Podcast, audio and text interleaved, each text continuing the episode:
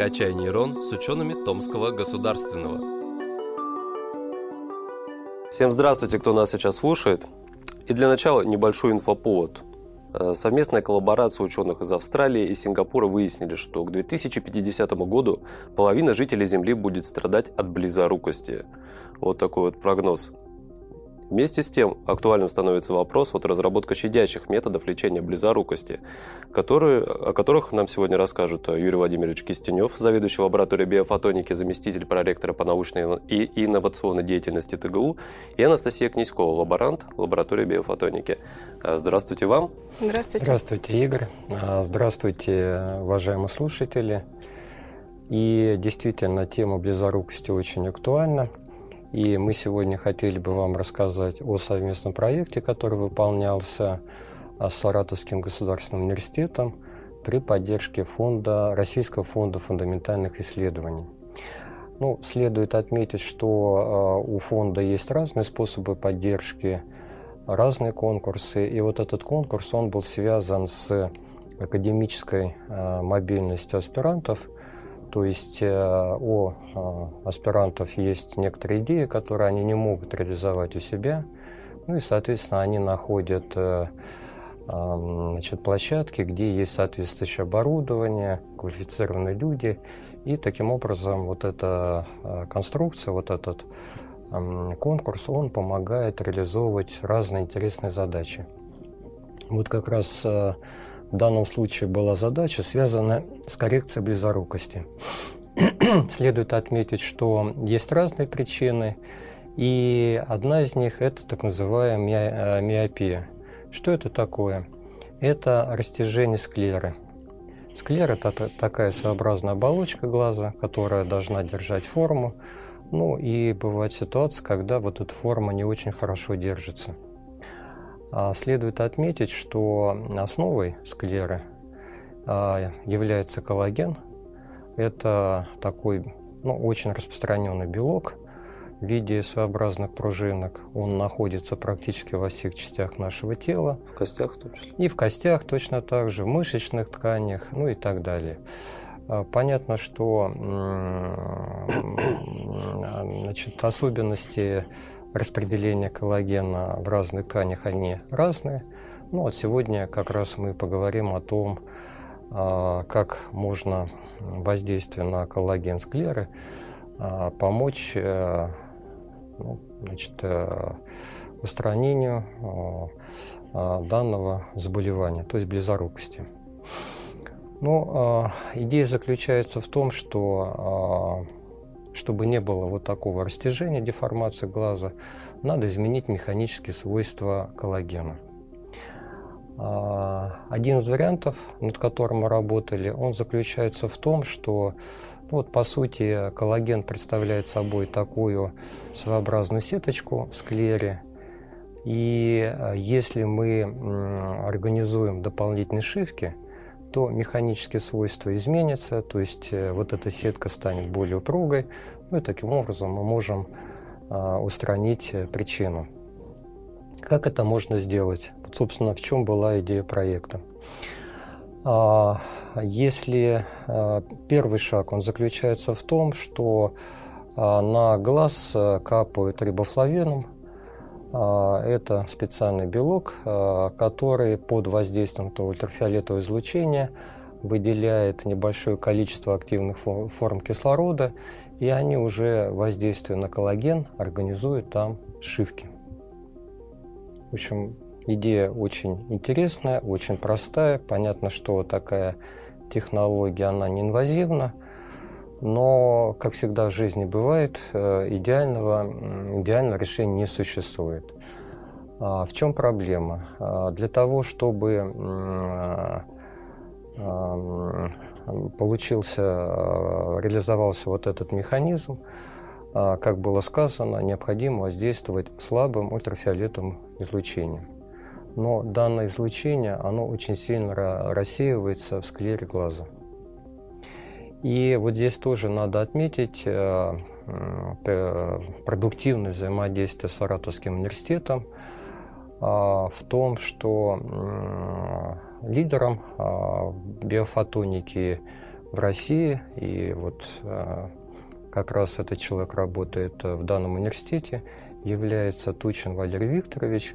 И он ну, несколько лет назад предложил очень интересный способ временного изменения оптических свойств ткани.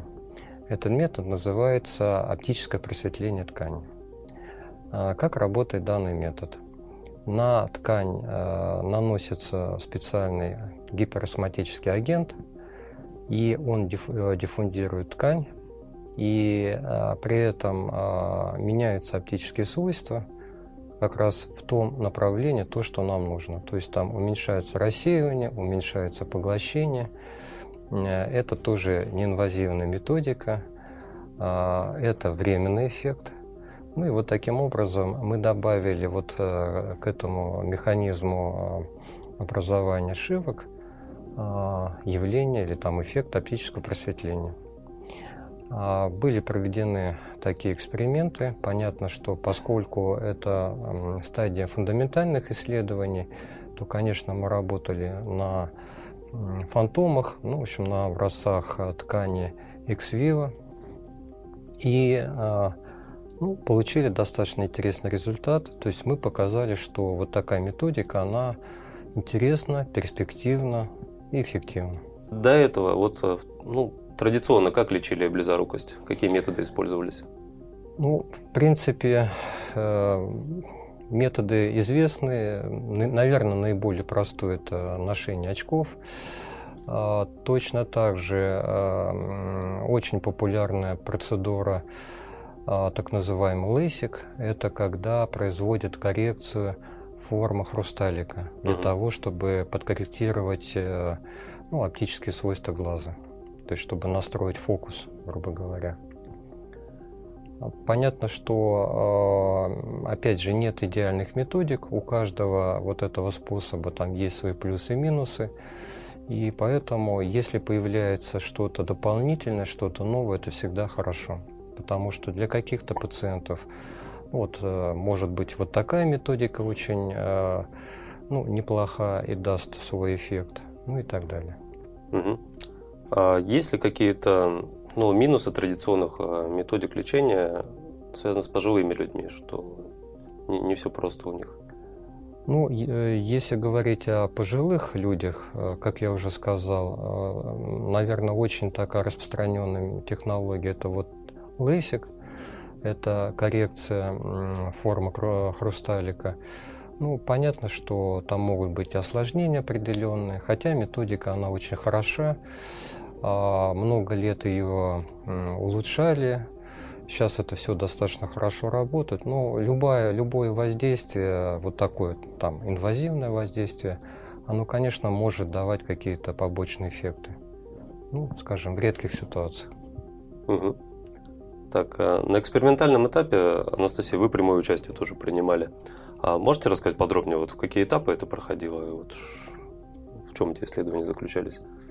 А, исследование происходило в несколько этапов. Как а, говорил Юрий Владимирович, мы использовали фантомы, то есть а, это были не человеческие глаза, это были глаза от свинь, свинь, свиные глаза. Угу.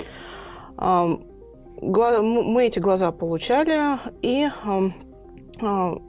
вырезали только склеру, то есть белочную оболочку. Далее мы воздействовали на нее рибофлавиновой кислотой, и для улучшения а, эффекта были использованы агенты а, для оптического просветления этой оболочки. То есть, если оболочка в, нормальное, в нормальном своем состоянии мутненькая, то после использования оптического просветления она становится прозрачной, что, в принципе, улучшает проникновение света. Далее просветленную оболочку облучали э, ультрафиолетом. Э, хочу отметить, что ультрафиолет не в э, условиях лаборатории, не для человеческого глаза в таких дозах не опасен. И потом с подготовленную склеру мы проверяли с помощью мультифотонного томографа GenLab. Мы снимали изображение автофлуоресценции и генерации второй гармоники искали, что происходит у нас с коллагеновыми структурами. Было отмечено, что коллагеновые структуры производилась шивка коллагеновых структур после воздействия рибофлавина и воздействия ультрафиолетом. А, и полученные результаты были опубликованы в нескольких журналах. Угу. Я хочу добавить для наших слушателей, ну вот Настя упомянула о том, что снимали специальные сигналы, это вот автофлуоресценция, там сигнал второй гармоники, ну, а на самом деле, а что эти сигналы дают? Сигнал второй гармоники, он нам показывает пространство распределения коллагена, а автофлуоресценция – это в основном а, сигнал, который нам а, дает информацию о пространстве распределения эластина. То есть это очень хороший инструмент для того, чтобы увидеть, как, вот, как выглядит структура белковая склеры, понять, что там происходит.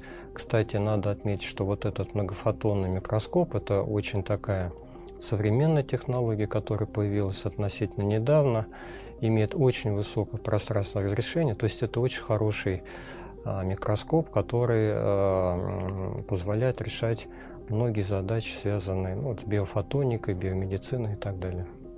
Угу. А сколько должно быть времени или что, что должно быть еще сделано, чтобы перейти от э, экспериментов на фантомах э, к реальным испытаниям с людьми? Ну, а, то, что было сделано, это, как, э, как там говорят, это proof of concept, то есть это доказательство работоспособности метода. Угу. Мы показали, что метод работает.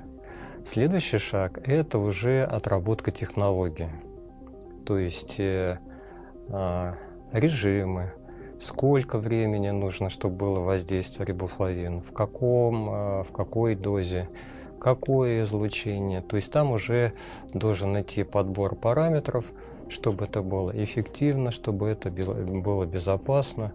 Наверняка э, надо будет учитывать какие-то индивидуальные особенности, то есть все равно надо будет находить какие-то а, характерные характеристики конкретного человека, чтобы для него а, подбирать режим ну, наиболее оптимальный, эффективный и безопасный. То угу. есть это вот следующий шаг, это уже отработка методики. Угу.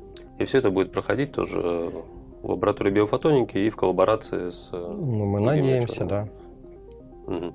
Замечательно. Так, но ну, если подытожить э, вот, все плюсы данной технологии, это неинвазивность, опять же, да, это, возможно, она будет не такая дорогостоящая, как другие методы. Так, а что еще можно добавить? Ну, она действительно очень простая и комфортная для пациента.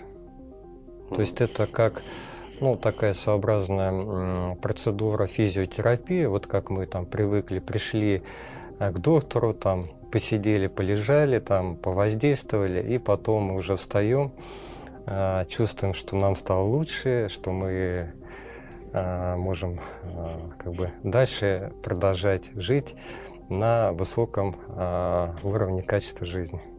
Ну и чтобы люди испытали этот комфорт, э, нашим ученым предстоит еще много усердной работы проделать. Как уже упоминалось, э, такой важный проект, такой сложный проект, он подразумевает работу с другими учеными, коллаборацию. А как это обычно проходит? Э, на примерах каких-то можно? Ну да, спасибо за вопрос. Э, надо отметить, что как раз вот Саратовский университет государственный – это такой очень яркий пример для нас э, многолетней коллаборации. То есть у нас связи с Тучиным с 80-х годов. Особенно они активизировались в области биофотоники а, в рамках а, нашей дорожной карты проекта ВИО. То есть это проект, направленный на улучшение а, международной конкурентоспособности. Ну, это известный всем проект 5100. Видно, что один из вариантов – это совместные проекты, и мы постоянно подаем и участвуем. А второе, что мы делаем, и как у нас идут исследования, а, очень часто мы делаем совместные протоколы.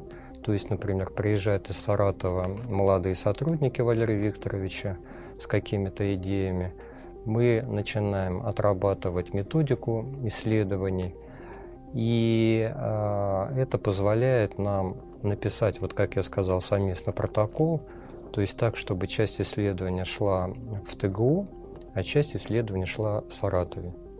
Всегда может быть какая-то вот часть, которая нас объединяет, и таким образом можем сопоставлять результаты, которые проводятся а, не только в Томске, но и там вот в другом городе. И вот это очень хороший э, подход, потому что понятно, что современная наука – это очень дорогостоящее мероприятие, денег никогда не хватает. И вот такая, такие распределенные работы, они, конечно, выручают всех. И нас, ну и наших коллабораторов. Угу. Ну, спасибо вам большое за интересную информацию. Мы желаем вам удачи в ваших исследованиях, потому что это действительно именно те исследования, которые могут помочь очень многим людям. А, спасибо вам большое и всем, кто нас слушал тоже. Всего доброго. Спасибо. Спасибо. До свидания. До свидания. Угу.